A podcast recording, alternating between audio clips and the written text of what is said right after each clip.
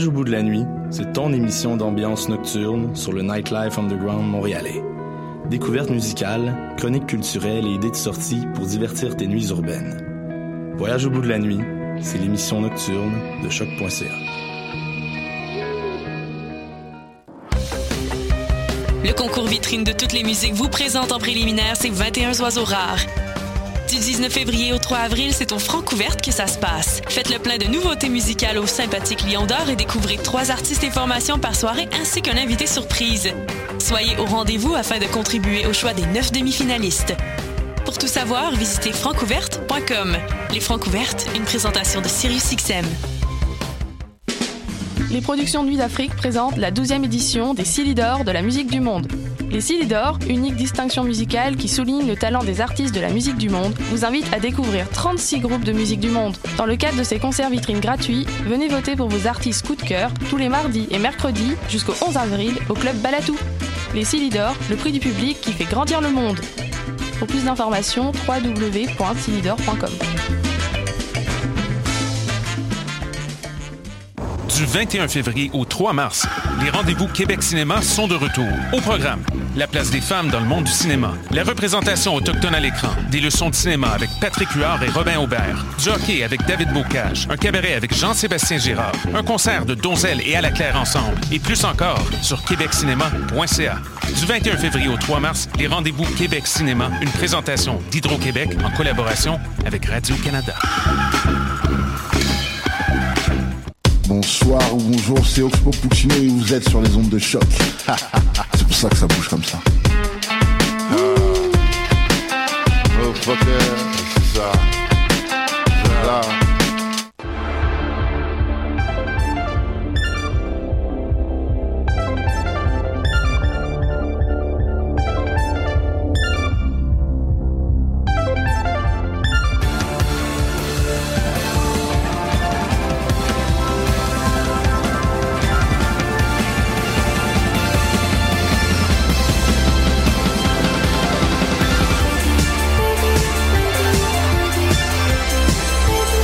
Et bon matin, bienvenue à cette nouvelle édition des Amazones, dis-je, avec euh, pas beaucoup de lettres, euh, mais avec euh, beaucoup de beaucoup d'entrain. Donc, malgré le fait que j'ai eu une courte nuit et que je suis arrivée très dernière minute à l'émission, aujourd'hui est jour de fête parce que aujourd'hui nous parlons enfin de fandom, non seulement que je connais, mais que je maîtrise et que j'adule.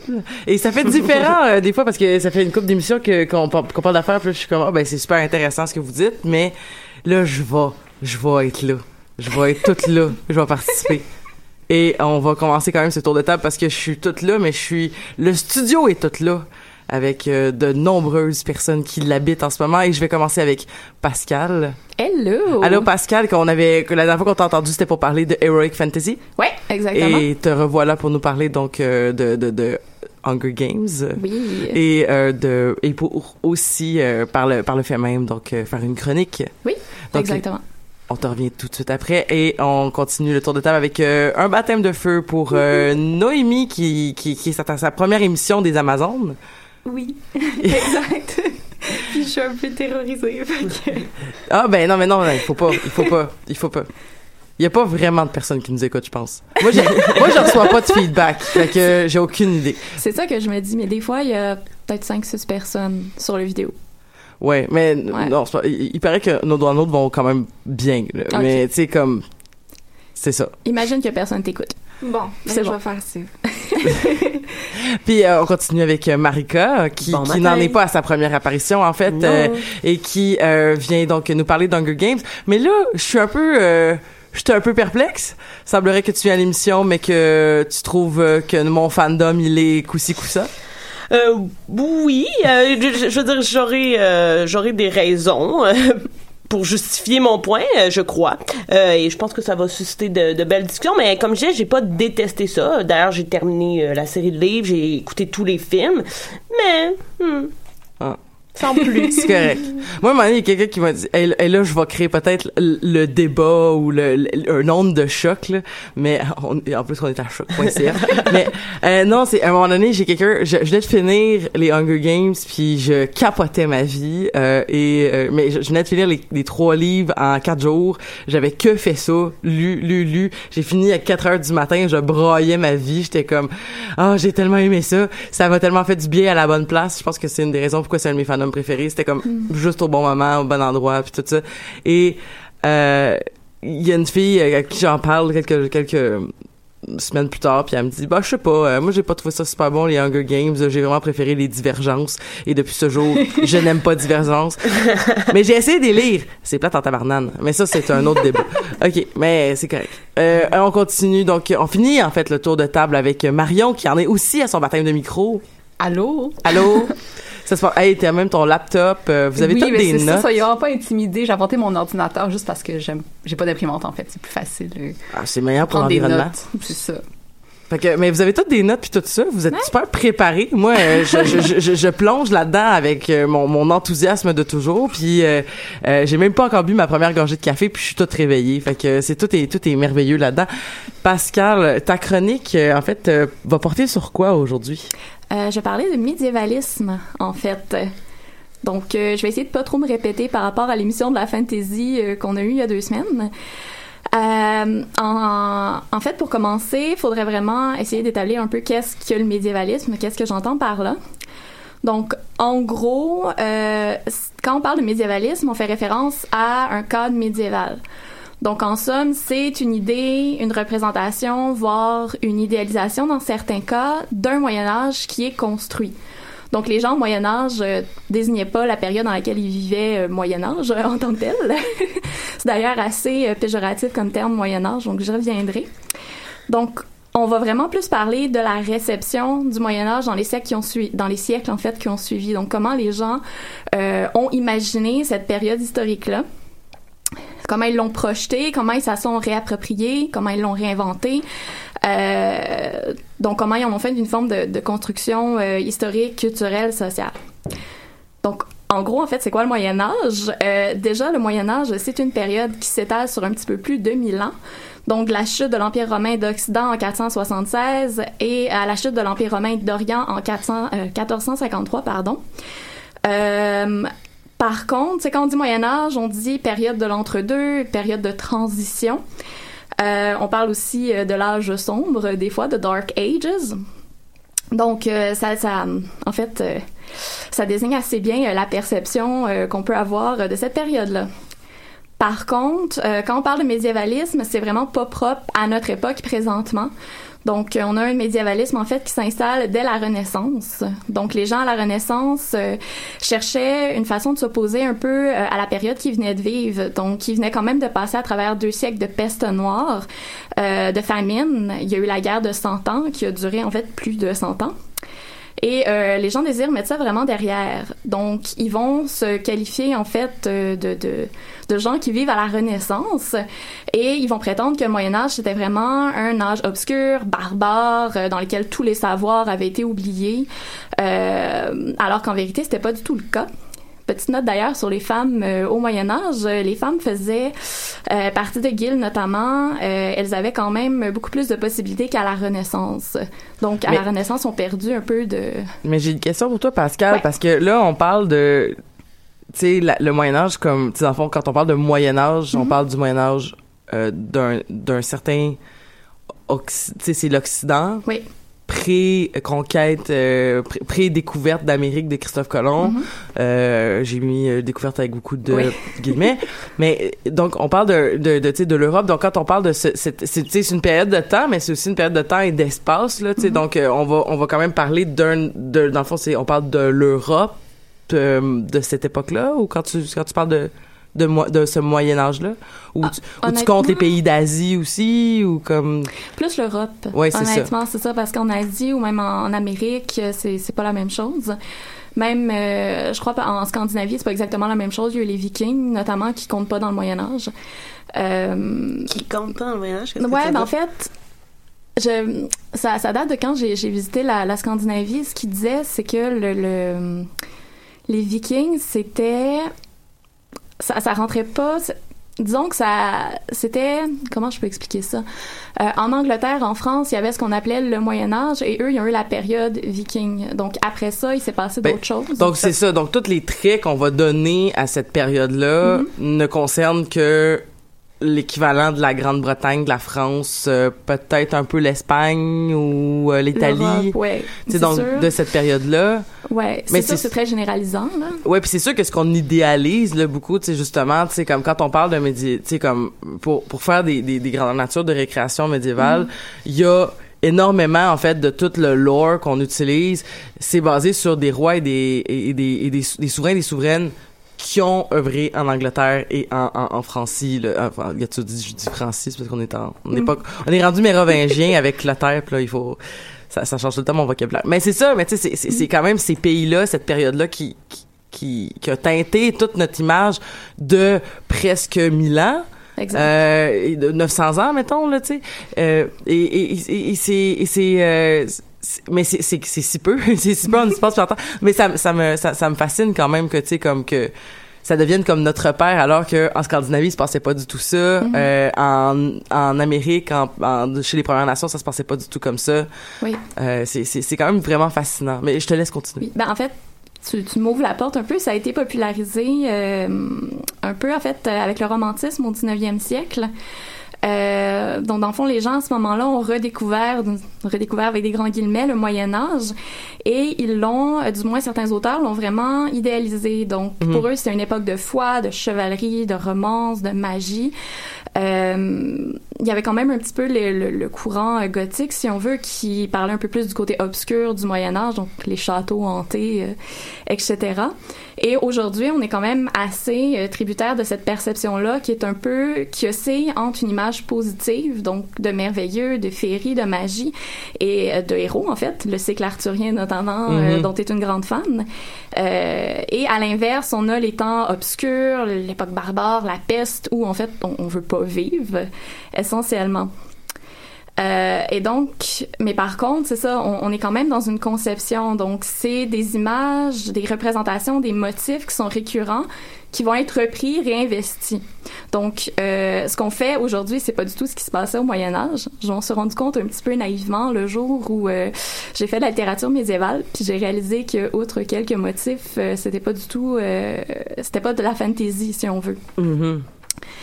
Donc, euh, j'ai, en fait, depuis les années 70, je dirais, notamment avec la, la traduction de The Lord of the Rings du côté francophone et la réimpression euh, en version euh, format poche euh, du côté anglophone de, de cette même œuvre-là, euh, il y a vraiment eu une explosion des représentations du Moyen Âge. Donc, euh, on a la fantaisie, dont on a parlé il y a deux semaines.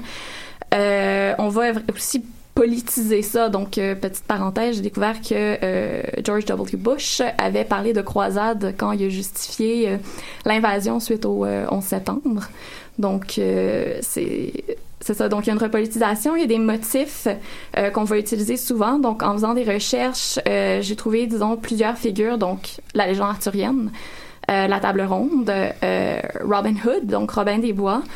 Euh, on va parler des Templiers. On va parler Jeanne d'Arc aussi. Donc, ça, c'est tous des, des motifs, des figures euh, récurrentes qui reviennent et qui sont réinvestis de nos jours. Donc, j'ai essayé un peu de, de faire un, une espèce de panorama euh, dans lequel j'ai oublié euh, plein d'affaires, mais euh, de, de ce qui se passe en termes de représentation du Moyen Âge au Québec. Euh, bon, on a des bandes dessinées, des romans, euh, donc ce qui est le plus accessible si on veut, mais on a vraiment autre chose. Donc, dans les, 2000, les années 2000, avec le film The Lord of the Rings notamment, euh, il y a eu un énorme boom. Euh, donc, apparemment, on a notre propre association médiévale qui vise à faire euh, connaître le Moyen Âge au Québec. On a euh, des fêtes de village, les fêtes de la Nouvelle-France, donc c'est peut-être plus euh, Nouvelle-France, mais quand même. On a le marché historique de Pointe-à-Calière euh, au mois d'août, les médiévales de la Naudière. Mais sache que en 1993, il y avait le festival médiéval de, de Québec. Oui, je l'avais noté. J'ai des photos Ah. de moi quand j'étais là.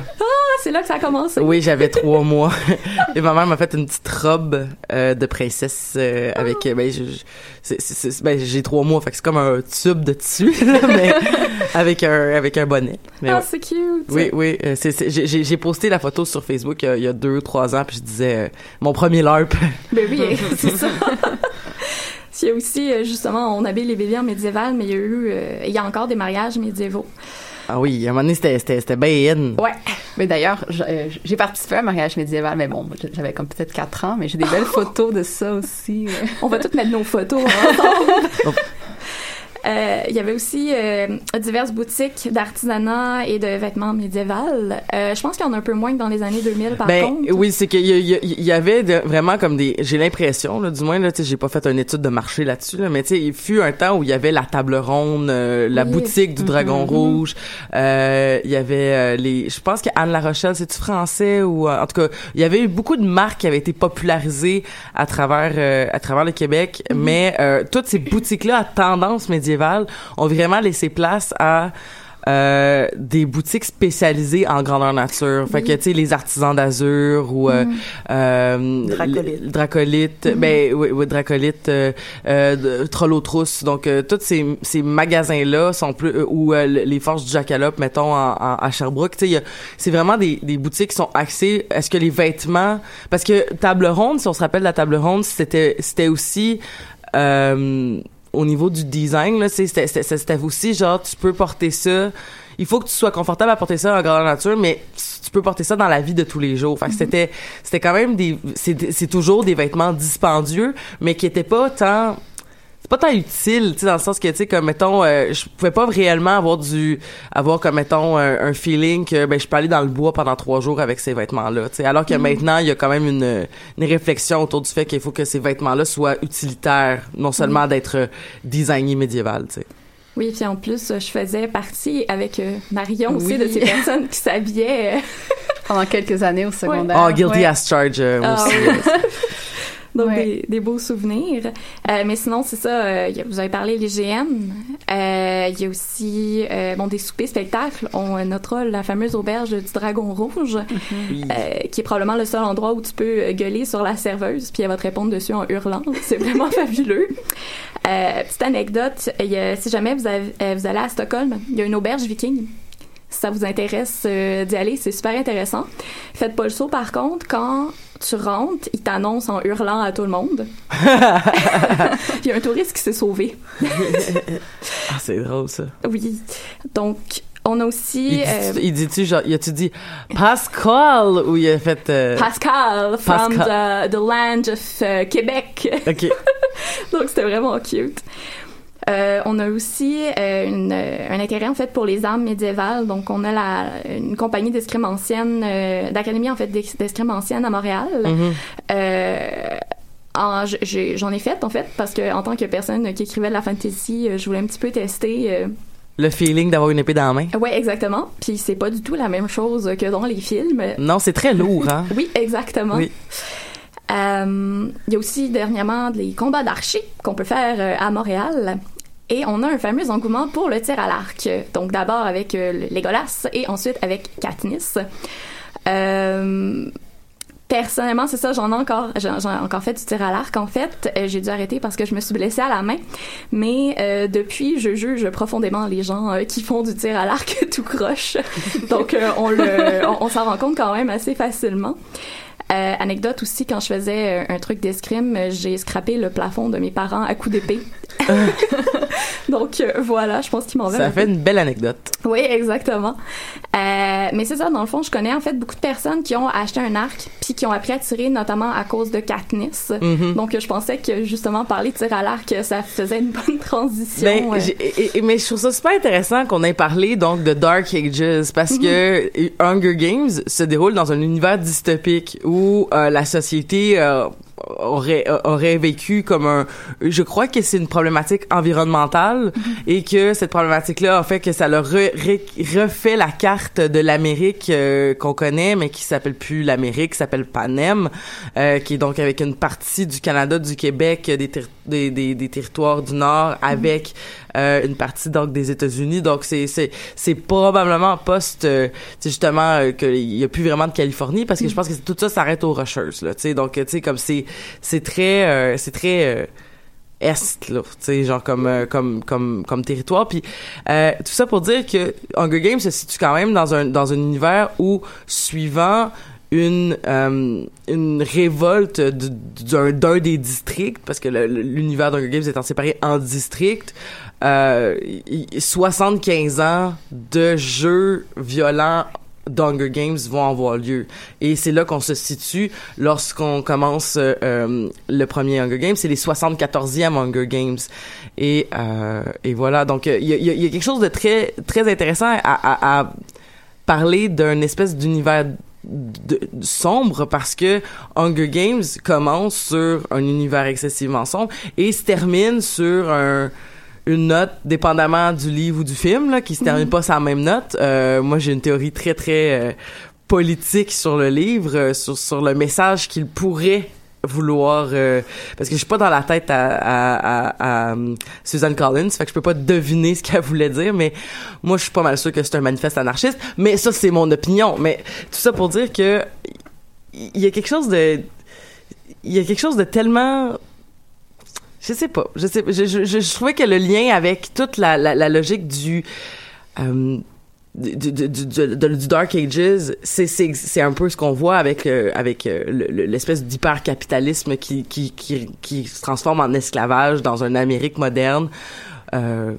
Opinion? Mais ce qui est aussi intéressant, c'est que au début de Hunger Games, en fait, l'âge sombre est supposé être en arrière. Il est considéré comme être, étant terminé. Mhm. Et au début de Hunger Games, c'est maintenant euh, euh, une nouvelle Amérique, tout ça. Donc, le- les Hunger Games servent en fait justement à canaliser la violence et tout ça, Mhm. supposément.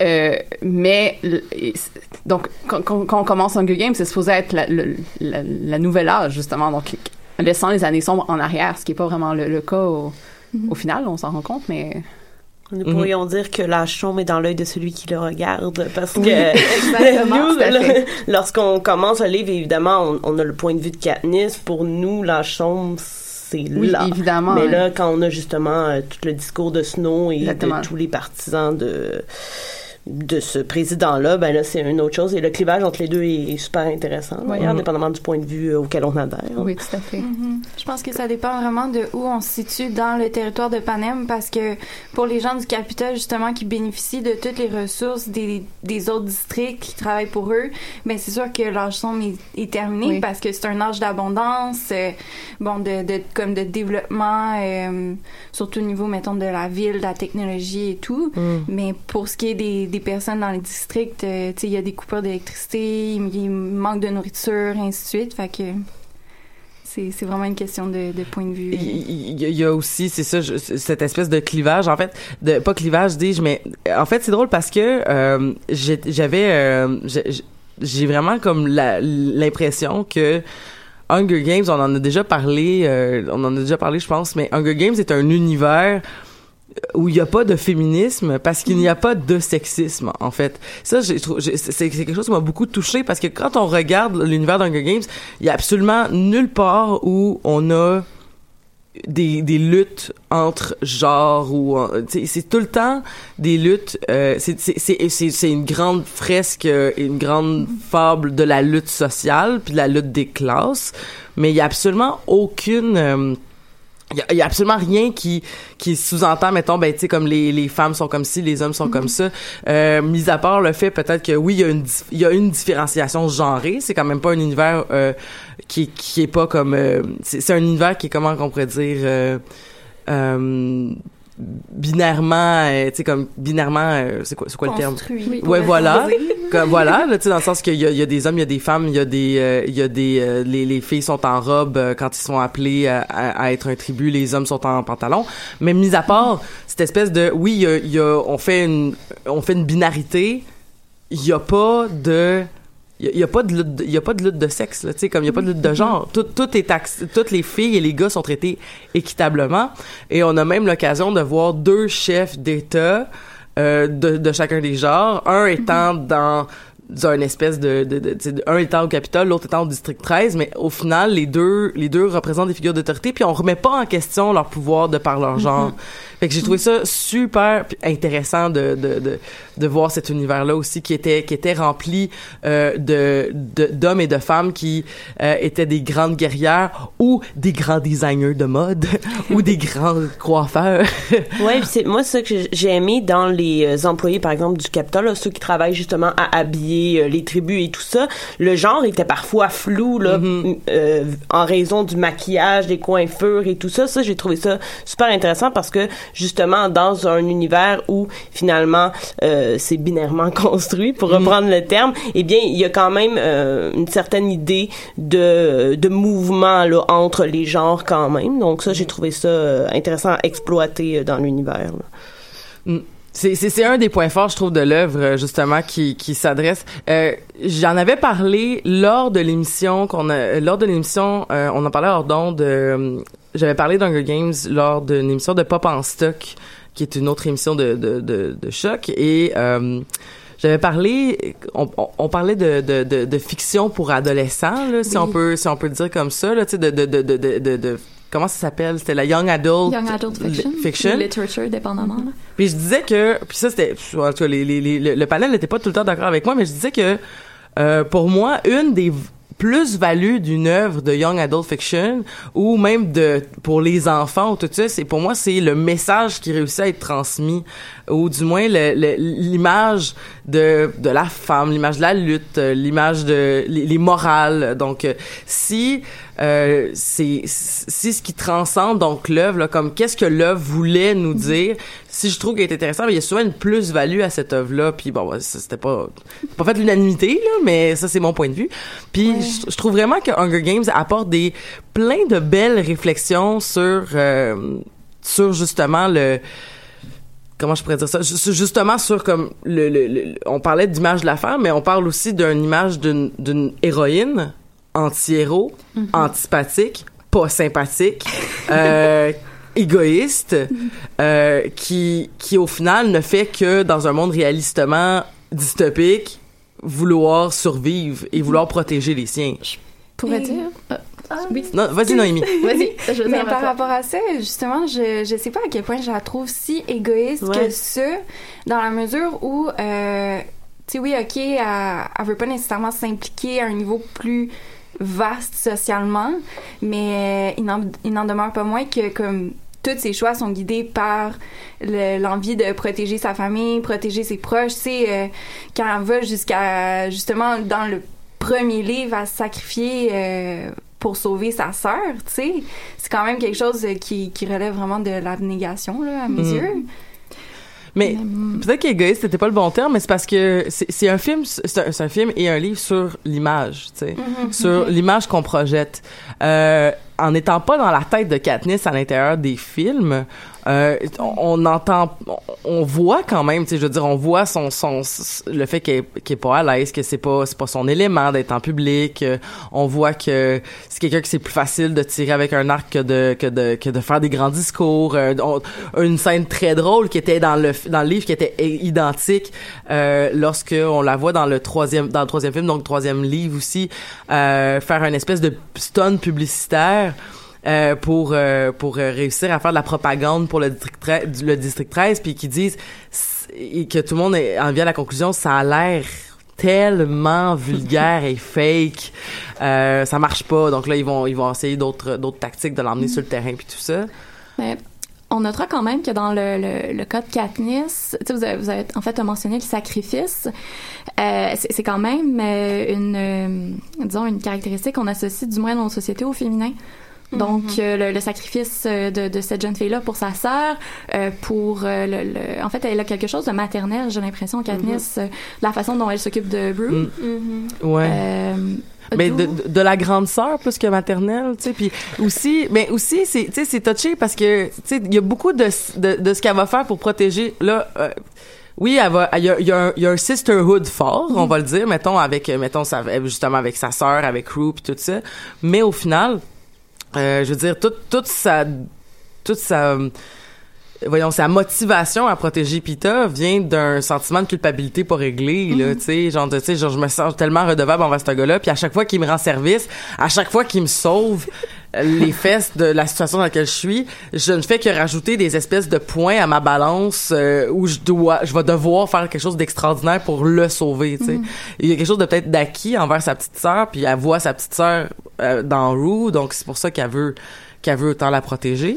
Mais je pense que ça découle aussi du fait que la mère est en dépression là, Oui. après la mort du père. Et c'est pour ça que moi aussi, j'utilisais la racine maternelle Mhm. euh, pour parler de Katniss, parce que j'ai l'impression qu'elle vient un peu combler le trou qui est laissé par la mère, qui est là physiquement, mais qui mentalement n'est pas en mesure de s'occuper, ben premièrement, de faire vivre, de, de, de faire survivre la famille. C'est Katniss qui va chercher la nourriture, c'est elle qui vend les pots et tout ça. Donc moi aussi, j'avais plus tendance à dire maternelle. Oui, ça reste sa sœur, mais en même temps, elle, euh, comme je disais, elle vient vraiment dans ce trou béant-là occuper le rôle de celle qui n'est pas en mesure euh, de le Parce faire. qu'elle ne reçoit pas d'aide, parce qu'elle est dans un monde où il n'y a pas d'aide Ouais. sociale. Ouais, effectivement. S'il y avait, genre, des travailleurs sociaux à Panem, ça se passerait pas de même. Mais C'est aussi euh, un, un trope récurrent en fait en, en young adult, celui de l'ado en fait qui prend un peu la place du parent, Ouais, les parents ouais. qui sont euh, incompétents, quasiment absents euh, pour pour plusieurs raisons. Euh, donc euh, la- l'ado en fait qui devient un peu le parent et ça ça joue en fait la- l'ado différent qui doit se débrouiller tout seul et ça joue quand même beaucoup sur l'identification euh, des lectrices lecteurs. C'est pas pour rien que ça pogne notamment.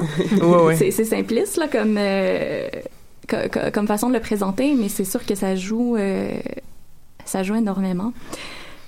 Puis ah oui, je voulais revenir sur un truc que tu disais euh, par rapport à euh, les, les gens qui étaient pas trop d'accord avec toi, dépendamment du, du message de ce que Hunger Games Ouais, peut ouais. passer. Ouais.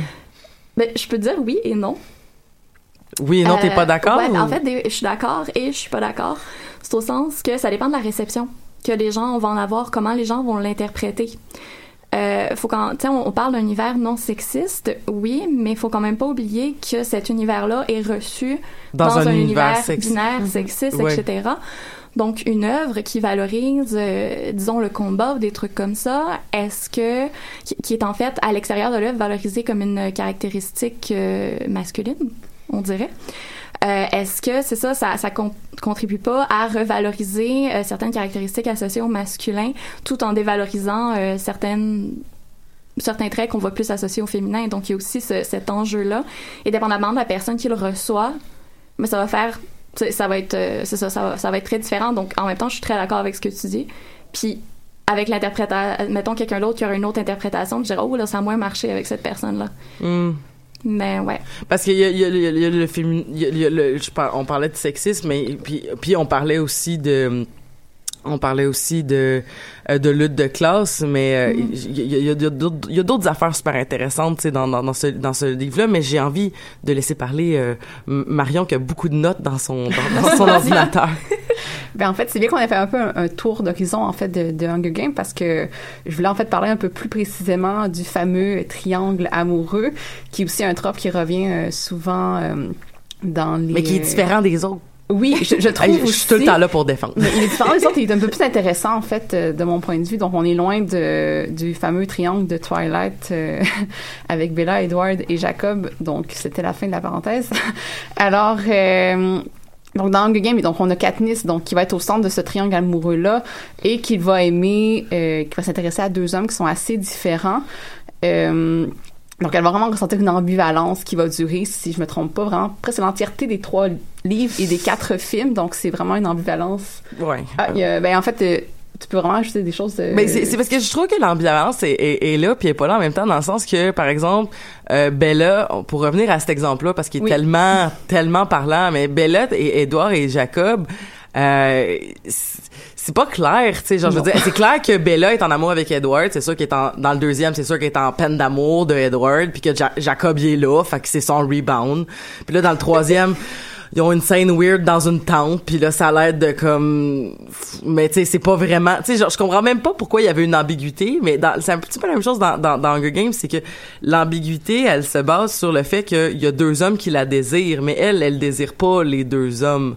Parce que je veux dire sa relation avec Pita est basée énormément sur justement ce que je parlais plus tôt de cette espèce de relation là de ben qui commence par une relation de je te dois quelque chose puis qui se transforme en, en, en, en une euh, dans, qui se cristallise un peu plus dans le deuxième en une on a vécu un traumatisme ensemble qui va nous rapprocher et il y a pas beaucoup de monde qui peuvent nous comprendre réellement, donc euh, il- ça va les rapprocher. Puis Gail va être mal à l'aise de cette relation-là, mais Gail est en amour avec Katniss. Mais est-ce que Gail est vraiment en amour avec Katniss ou il y a juste pas beaucoup de choix dans son bassin? Puis comme finalement lui, euh, il a vu Katniss devenir une super héroïne, alors que lui clairement avait des, des désirs de devenir quelqu'un, de, de se sauver, de réussir. Et, et, et tout son et tout son amour pour Katniss qu'il est pas capable d'avoir, il va le passer dans euh, son sa sa valorisation comme chef de guerre dans le district dans le district 13 j'ai pas l'impression que c'est des, des relations amoureuses qui sont basées uniquement sur qui sont j'ai l'impression que c'est plus profond des fois. Puis tu sais justement c'est comme une espèce de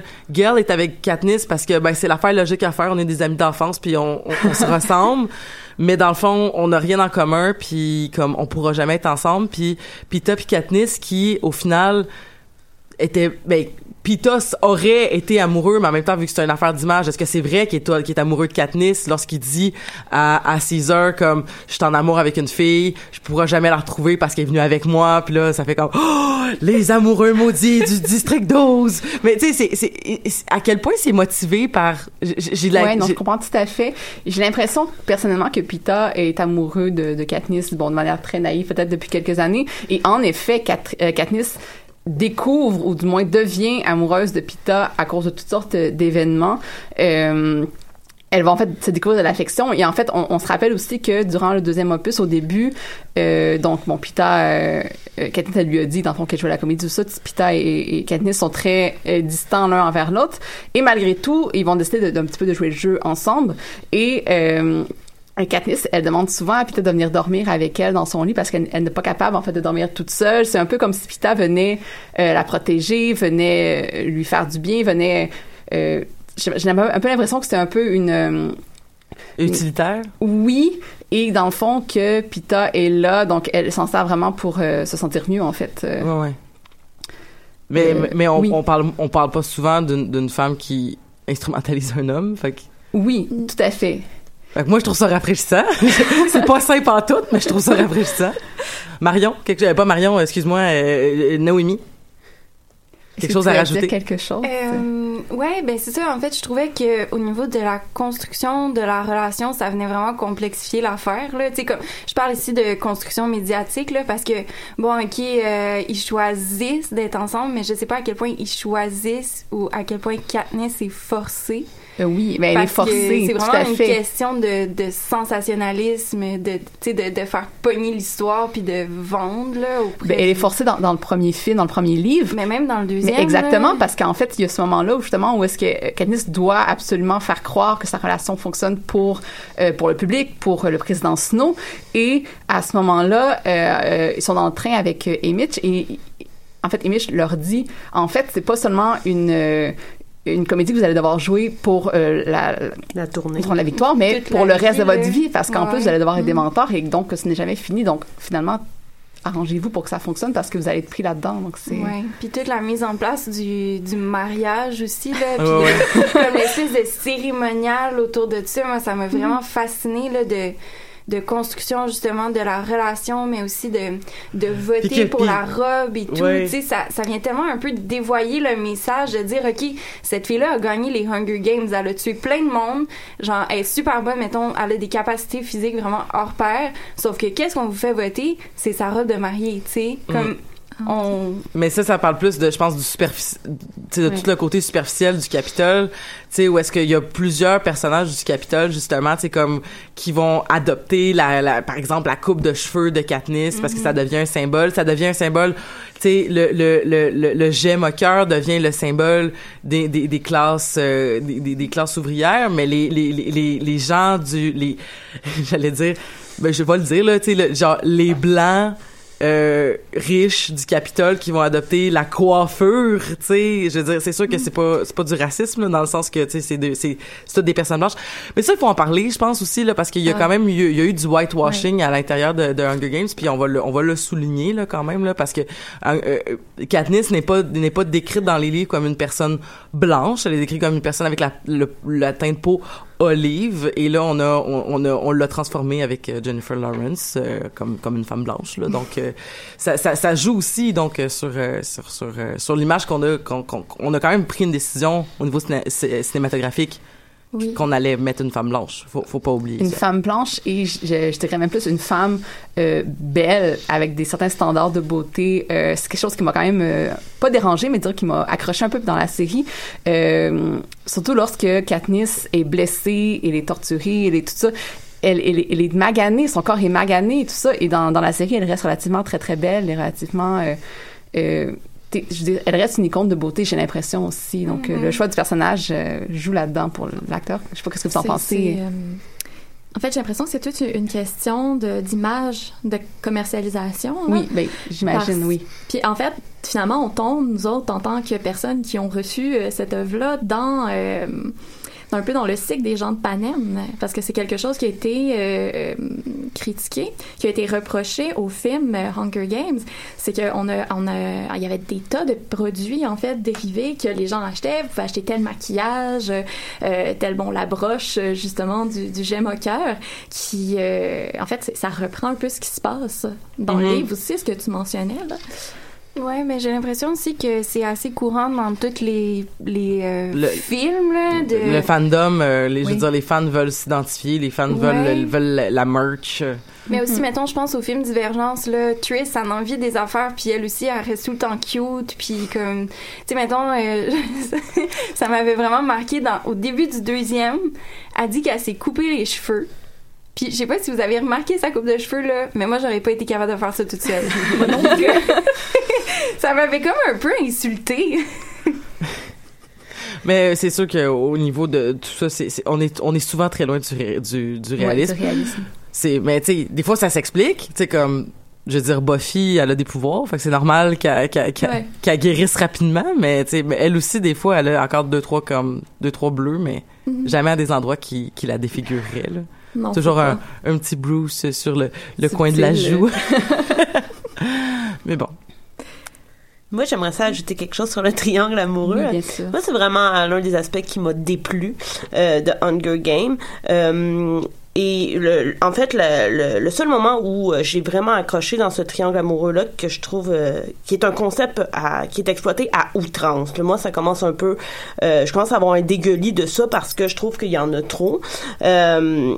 Et le seul moment où j'ai apprécié ça, où j'ai su l'apprécier, c'est justement dans le donner à voir, là, dans le jeu entre je fais semblant d'être amoureuse, nous faisons semblant parce que bon, euh, Pita se prête un peu aussi au jeu, on sait pas justement s'il s'y prête vraiment aussi amoureux. Je trouvais ça intéressant que tu soulèves ça euh, parce que tout le tout le reste, je, je voyais vraiment pas ce que ça apportait euh, à, à, à la trame narrative et surtout ce qui m'a vraiment déplu, c'est la fin parce que pourquoi Katniss doit absolument terminer avec l'un ou l'autre. J'avais l'impression que ça la réduisait un peu à euh, à être l'amoureuse de Gale ou de euh, Pita. Et là, soyez d'accord ou pas d'accord, là, ça c'est c'est seulement mon, mon opinion. J'avais l'impression que Katniss était beaucoup plus que l'amoureuse de l'un ou de l'autre et que sur la fin de finir sur bon, elle est mariée, elle a des enfants. Là, je m'en rappelle plus si c'est comme ça que ça finit exactement dans le livre, mais il me semble que oui. Là. Euh, puis oui, ils ont, dire- ils ont deux, ils ont deux jeunes enfants tout mignons. Ouais, c'est ça, puis qui, ils vivent qui, toujours qui dans district. par les neveux de Jennifer Lawrence dans le, dans le, dans le film. Voilà, donc ça, euh, que, que ça soit Gale ou Pita, j'en, j'en avais euh, rien à battre, là, pour vrai. J'appréciais pas plus l'un que l'autre. Je les appréciais pas ni l'un ni l'autre vraiment euh, du Ah, tout. moi, j'étais Tim Peter en tabarnak. Ah, c'est ça, moi, je ne ressentais que de la pitié pour va lui. signer là-dessus. Toi, t'étais Team Gale? Gale, tout Ah, à moi aussi, fait. Hey. Team Peter. Ah non, mais moi j'ai des affiches, euh, genre j'ai des amis qui m'ont imprimé des aff- des genre des, des, des, des, des cartes postales écrites genre euh, if you're not Peter Miller, you're not uh, you're not enough for me. en tout cas, c'est pas grave, là, mais c'est, c'est, je, je l'ai pris avec un brin de, de, de- d'humour. Mais Mais, oui. Oui, je trouvais que je trouve que tu apportes vraiment une, une observation euh, intéressante parce que moi aussi ça m'avait un peu marqué euh, de voir que tu sais après tout ce qu'elle a vécu, elle a elle a eu quand même une existence un peu euh, délinquante là, par rapport à, à ce qu'on figure être le cheminement normal stéréotypé d'une f- jeune femme.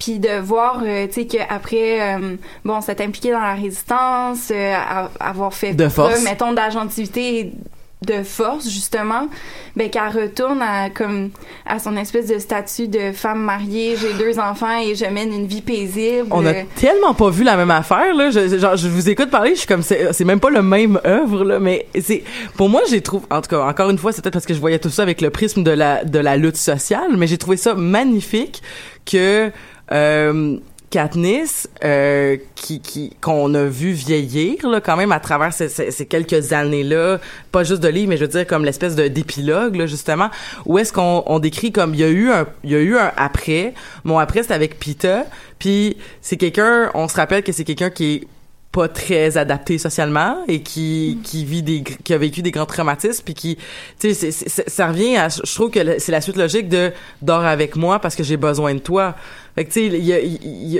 a- y a une notion de d'utilitarisme dans cette relation là qui lui fait du bien parce que euh, Pita la calme Pita l'apaise euh, mais il y a aussi le tout le- moi j'ai trouvé ça merveilleux que le district 12 qui se fait détruire à la fin du deuxième opus devienne une espèce de champ de construction d'un euh, moi ce que je, ce ce que j'ai lu à travers le, le livre là que on se rappelle il était rendu comme 3 heures du matin à cette heure-là là, quand j'étais rendu à ce bout-là du livre mais que c'est euh, c'est vraiment une espèce de ben après avoir fait parce que je, je disais aussi que euh, on, on a j'avais comparé l'œuvre à Animal Farm de George Orwell.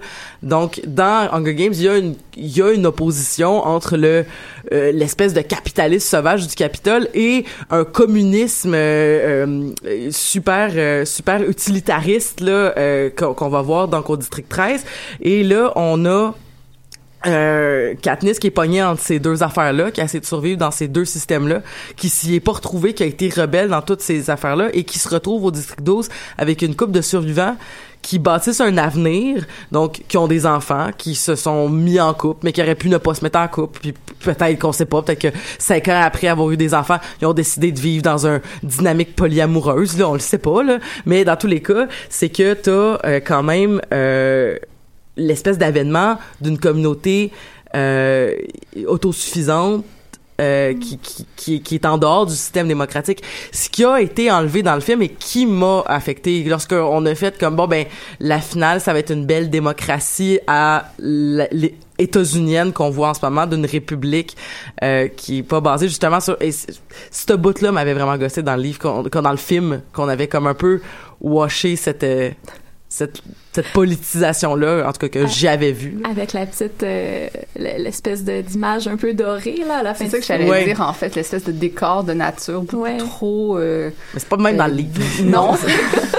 mais malgré tout, euh, je suis d'accord un peu avec un peu toutes les positions, euh, mais je dirais qu'une chose qui m'a fait du bien, c'est de voir aussi, bon, malgré qu'elle reproduit le modèle traditionnel, malgré qu'elle se marie et qu'elle a des enfants, malgré qu'elle n'en voulait pas, euh, c'est- il est vraiment dit que c'est Pita, en fait, qui en voulait énormément, donc elle a fini par en avoir. Il y a quand même quelque chose de, de rafraîchissant, en fait, de voir que Katniss finit par un, un peu par s'en sortir finalement. Donc tranquillement, après tout ça, après ce traumatisme-là qu'elle a vécu, ben elle re- revient à la vie, euh, elle reprend goût à la vie. J'ai quand même trouvé qu'il y avait un, un côté euh, ah, à la fin du, du livre. Bon, ok, elle, a le droit en fait de, de vivre Parce- ça, mais bon. voilà. Parce que tous les, mo- les, mo- les moments de révolte de Katniss, souvent, tu sais, euh, c'est quand même une personne qui, qui, qui, qui tend vers l'autodestruction. Et quand même, la, la, la finale, qui est pas dans le film, mais qui est dans le livre, c'est quand même... avant avant tout ça là mais tu sais comme avant quand elle tue le président quand elle tue euh, La voyons présidente Coin. Coin, Oui. c'est ça, et que et que Snow meurt aussi en même temps.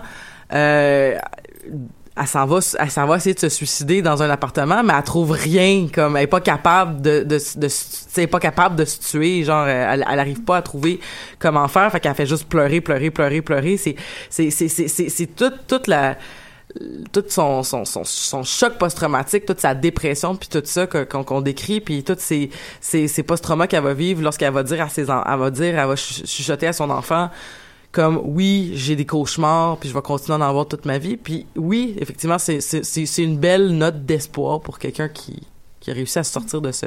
Oui, tout à fait. Oui, c'est vrai qu'elle est inspirante par euh, sa résilience, là. Je suis tout à fait d'accord. Mais la note d'espoir aurait pu, aurait pu être là sans qu'elle finisse avec Pita. Ouais, Moi, c'est juste ça mon point. Ah, mais moi, je voulais qu'elle finisse avec Oui, ça. Toi, t'étais déjà, euh, non, t'avais mais- déjà un parti. euh, Il y a un autre truc que je voulais dire que j'ai aimé euh, d'Hunger Games jusqu'à ce que euh, j'ai trouvé l'idée. Moi, j'ai vu le film avant de commencer les livres. J'ai vu le premier film avant de commencer les livres et j'ai trouvé ça euh, vraiment bon. là. Quand je suis allée voir au cinéma, j'ai eu comme un flash, une révélation et c'est la raison pour laquelle, par la suite, je me suis lancée dans les livres. Je trouvais l'idée super intéressante, innovatrice et tout ça. Et par la suite, eh bien, j'ai j'ai j'ai découvert Ah le manga Battle Royale, Oh, qui est exactement quasiment la même Je chose. vais sortir de cette pièce. Qui est euh, publié entre 2000 et 2005, donc avant Hunger Games, et qui raconte euh, l'histoire de 42 élèves qui sont choisis au hasard, envoyés sur une île, et où ils doivent s'entretuer jusqu'à ce qu'il ne reste qu'un seul survivant. Et là, j'étais... Et ça, et ça, euh, ça m'a un peu choqué parce que c'est un de mes amis, je lui parlais d'Hunger Games, et je disais, hey, t'as-tu écouté ça? C'est vraiment bon, tatati, j'ai commencé les livres. Et là, il était comme, ouais, mais tu sais que, genre, il y a un manga qui existe, qui est la même chose, que Susan Collins a rien inventé et tout ça. Et bon, c'est pas Ouais, exactement la même chose. Personne n'a rien inventé. Everything is a remix. Oui, je sais, mais à, de- à ce point-là des similarités, euh, tu sais, l'idée, le concept de l'histoire existe ailleurs. Fait que ça, ça m'a un peu refroidi sur ce que je croyais être comme quelque chose de très nouveau, de très innovateur. Je dis pas que ça, Susan Collins n'aurait pas dû écrire. Je dis juste que finalement, mon opinion de, mon, ma première opinion qui était, c'est tellement nouveau, ça, c'est Ouais. genre, elle nous offre quelque chose que j'avais jamais vu avant. Et sur le tard, j'apprends que finalement, hop là. Puis il y a plein d'autres choses. The Running Man de Stephen King, exactement dans la Ouais, même mais, veine. Tu sais, si on veut faire, euh, si on veut embarquer là-dedans, on pourrait quasiment dire que on, ça s'inspire des gladiateurs, là, tu sais. Ben, euh, elle, c'est ce qu'elle dit. Dans la, la Ouais. romantique, là, parce que c'est Ben, vraiment ben, ça. elle va, elle va c'est un rechercher de exactement puis elle va rechercher toute l'espèce de euh, d'imaginaire. euh, d'imaginaire romain là justement. Ouais, ben c'est ça, c'est ce que. Suzanne, lorsqu'on lui reproche par exemple de de d'avoir un peu copié en gros guillemets là, euh, Battle Royale et toutes les autres, elle elle dit que c'est inspiré de la mythologie euh, romaine et grecque, sauf que euh, ça reste que tu sais choisi au hasard, envoyé dans un endroit restreint où ils doivent s'entretuer, tu sais, je- on Ouais. s'entend que Mais c'est parce que je pense que Ouais. mais tu sais comme en même temps je- genre je- je- bon je- je- c'est parce que je connaissais l'œuvre Bataille Royale avant d'écouter Hunger Games. Peut-être que en n'ayant pas eu ce choc là de. Ouais, nouveauté, euh, j'ai quand même pris les œuvres séparément, tu sais Mhm. puis j'ai beaucoup aimé Hunger Games parce que justement il est c'est parce que je trouve que c'est tellement important que des œuvres comme ça existent Mhm. pour les jeunes femmes et les jeunes hommes et les jeunes non binaires qui lisent et qui regardent des œuvres de fiction et qui ont tellement j'ai l'impression et ça c'est peut-être moi qui vieillis puis qui commence à devenir amère là, mais j'ai tellement l'impression qu'il y a pas un bassin intéressant d'œuvres de fiction de young adult fiction avec des beaux modèles puis des belles morales puis des belles réflexions éthiques.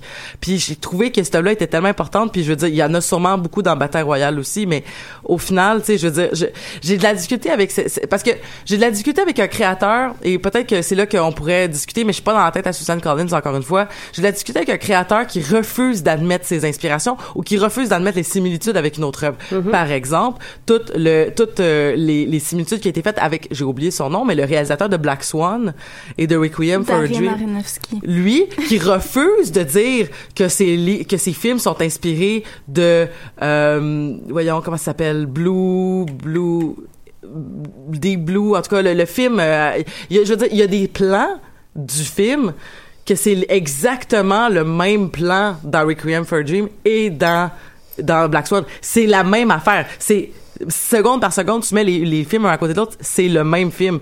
Puis là lui il dit non c'est pas vrai je les ai jamais je l'ai jamais vu ce film là c'est comme hey ta gueule c'est un peu rochant. Mais quelqu'un qui dit comme ben je me suis pas inspiré directement de ça je sais que ça existe mais euh, j'avais envie de parler j'avais aussi envie de parler de ça avec mes yeux d'américaine avec comme mon désir de, de, de, de dire quelque chose avec ça puis je sais pas je, je- moi j'ai jamais entendu euh, Suzanne Collins dire je- ben elle va pas dire j'ai copié Bataille Royale mais parce que c'est pas une copie de Bataille Royale c'est juste des prémices similaires mais avec comme des tu sais avec euh, un, un, un développement qui est complètement différent là. En tout cas, moi, c'est mon opinion. Mais faut dire que. Oh, excuse-moi. Non, vas-y. interrompu.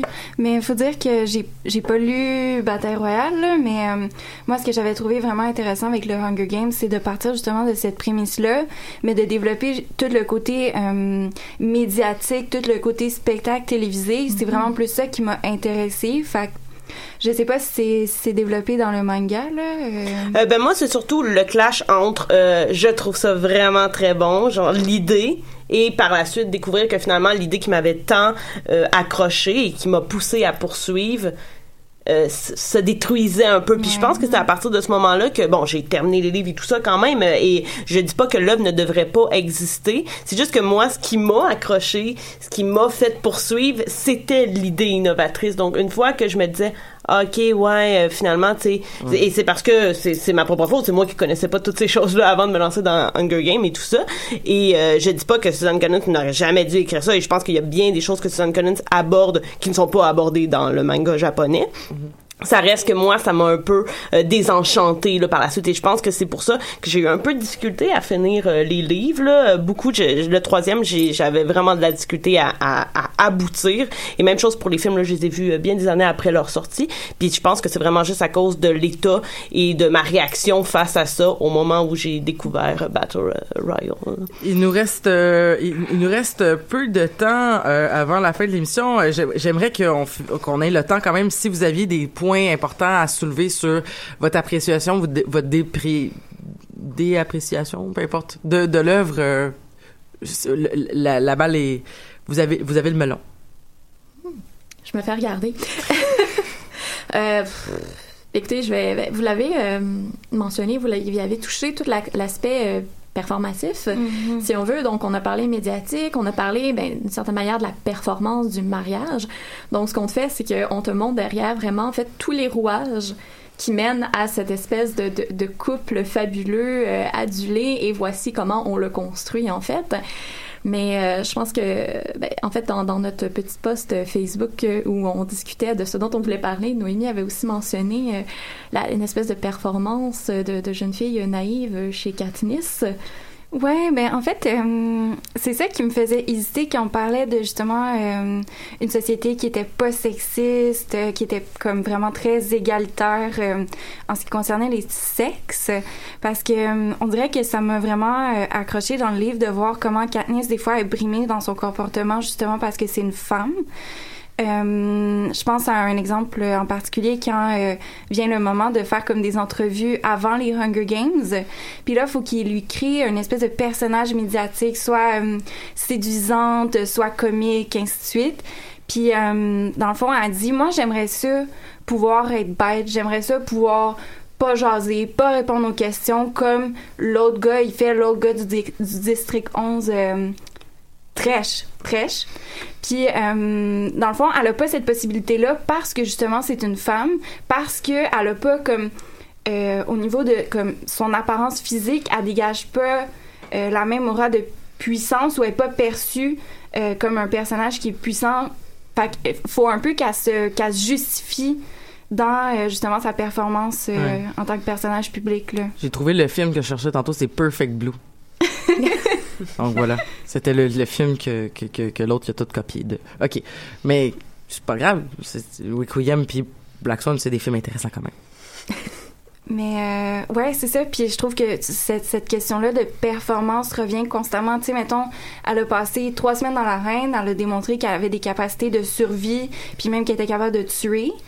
Puis après ça, première chose qu'on lui dit en sortant, c'est OK, là, ce qu'on a besoin que tu fasses, c'est que tu fasses semblant, semblant Mais- que t'es un peu nounoun, puis que genre, t'as tout fait ça par amour, tu sais. Mais tu vois, il y a, il y a- il y a une notion justement de, tu sais, on va banaliser cette violence-là. Ce qu'on fait, ce qu'on fait en général aussi en ce moment avec la médiatisation de no- notre violence qu'on vit, je veux dire, comme on, on, on traite des tueries comme il y a eu en Floride il y a pas longtemps comme des accidents de chiens, là, tu sais, comme on, on, on veut le mettre un petit peu à ce niveau-là parce qu'on veut pas j'ai l'impression que parce qu'on veut pas aller chercher on veut pas aller brasser l'ordre établi de là, on, on- ça revient tout le temps le, le débat sur euh, sur euh, le contrôle des armes aux États-Unis, mais tu sais, je veux dire, comme au final, c'est ça, c'est qu'on va, on vit des gros drames comme ça, puis on est comme, comment est-ce qu'on va faire que ce drame humain-là, qui se vit localement, qui se vit à l'intérieur d'une d'une ou de quelques personnes, tu sais, donc une- la municipalité où ça s'est passé en Floride, comment est-ce qu'on va faire pour leur donner l'impression qu'on les considère, mais en même temps pas leur permettre de changer ce qu'on- auraient besoin de changer pour améliorer, tu sais. Puis en travaillant dans, le milieu de l'itinérance, puis en, ayant des, quand même des personnes itinérantes qui se font couramment, pas couramment, mais je veux dire, ça arrive une fois de temps en temps qu'il y a un itinérant qui se fait tirer par un policier, puis on essaie quand même de faire étouffer ça, tu sais. Donc en tout cas, on- la violence qui est banalisée à travers euh, les médias et tout ça. Ouais, ben je sais pas à quel point. euh, oui, c'est sûr qu'il y a une banalisation. mais je reviens plutôt euh, aux Hunger Games en tant que tel. là. Il y a une banalisation de la violence, même il y a une spectacularisation de tout ça. Mais j'ai l'impression aussi qu'il y a une espèce de neutralisation. Euh, de dire ok là t'as fait preuve de, capacité. Puis là c'est sûr que je lis avec mon regard de, personne qui vit dans une société qui bon qui est binairement euh, différenciée puis euh, bon qu'on associe certaines caractéristiques plus au, au masculin ou au féminin. Mais justement on va dire comme elle a fait preuve de capacité masculine de tuer d'utiliser des armes d'être compétente là-dedans Mais ça, c'est nous de- qui, qui disons ça, pas les gens de c'est ça, moi je, le- je lis comme ça, là. Mais de dire comme on neutralise ça en. ben c'est ça, en, en jouant euh, la, la féminité à outrance. Ça fait aussi partie, je pense, de l'intrigue aussi euh, reliée à la révolte et tout. Donc, peut-être Mhm. pas oublier ça, mais oui, tout à fait. Ben, euh, on va en reparler parce que de toute façon, il y a des films qui s'en viennent. Je les attends avec un brick puis un fanal. Fait qu'on va reparler d'Hunger Games euh, dans les prochaines euh, années, c'est sûr et certain. Merci beaucoup Pascal, merci beaucoup Noémie, merci beaucoup Marika et merci beaucoup Marion d'a- d'a- d'être venue parler donc de mon fandom euh, préféré, un de mes fandoms préférés. Là-dessus, ben je vous dis à la semaine prochaine et euh, ben c'est ça. Restez, euh, restez des rebelles.